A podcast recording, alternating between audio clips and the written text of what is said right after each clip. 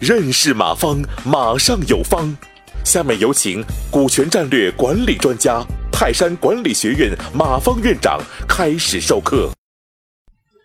哦，这个有一个同学，这个同学提问，呃，朋友出资使使他出九十，然后拿出五十众筹股份代持，呃，可以，你得给大家说清楚，股份代持是可以的啊，嗯，这个可以。然后我再看还有一个哈，呃，我就是做连锁经营的，众筹之后该店亏损，是继续投钱还是结束？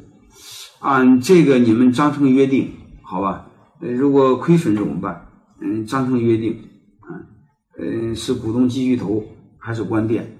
呃，你们开股东大会、开董事会来决定这个事儿。呃，第一个啊，刚才最最先问那个叫黄向忠，呃，同学问那个，我没来得及解释。他说控制权一般有哪些模式和类别？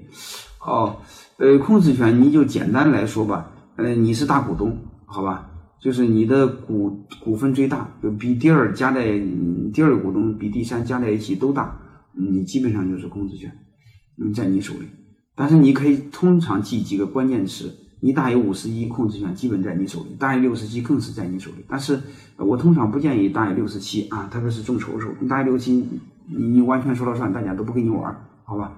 这时候基本上来说，你大于五十一或保留第一大股东地位，基本上控制权都是你的啊。然后我们再看这个，嗯，他说，嗯，如果有一个有限责任公司总股是一千万股，三个合伙人，A 负责运营占五十，B 负责运营。啊，运营拿这个占三十五，C 不运营六百万占十五，章程怎么写？你就这么写就行啊，没有道理硬这么写就行，因为有限责任公司可以同股不同权，嗯，没有道理啊，你就直接写，我拿一块钱占九十九，你拿一千万占百分之一，没问题，可以直接写就行，好吧？然后这就芝麻开门问我问题，嗯，三个人合伙平均投资平均分红，角色其中一个人可以吗？嗯，对芝麻开门来说这个不可以。因为啊，你要平均投资、平均分红的话，嗯，呃，你得写清楚啊。你可以这么写，你比如三三个人出钱一样多，嗯，但是这个出钱一样多可以，股份我五十亿，你俩，嗯，你俩这个加在一起四十九，嗯嗯，但是这个分红三个人平分，你要这么写啊，你不能写股份一样多，嗯，一个人说了算。因为这时候章程一旦写了，那俩伙计就可以修改章程。我不知道你听明白这意思没有？但是你要写其中一个五十一，那俩伙计再怎么团结，没法修改章程，好吧？就是大家知道一个概念啊，就是有限责任公司可以呃同股不同权，可以章程的章程上直接约定啊。嗯，众筹的店也要注册公司吧？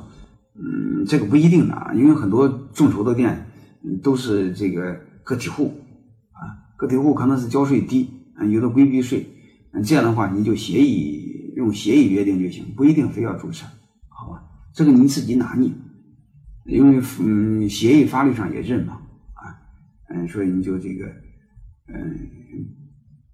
不一定非要注册公司，好吧？你根据你的情况自己拿捏。嗯，注册不注册，我认为都行，就是有注册成有限责任公司或注册成个体户都行啊，都没关系。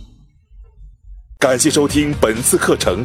如您有更多股权问题，请微信搜索“马上有方”官方公众号。泰山管理学院自二零零七年起开设股权管理课程，每年有上万名企业老板学习和实践泰山股权管理法。泰山股权管理课程，激活团队，解放老板。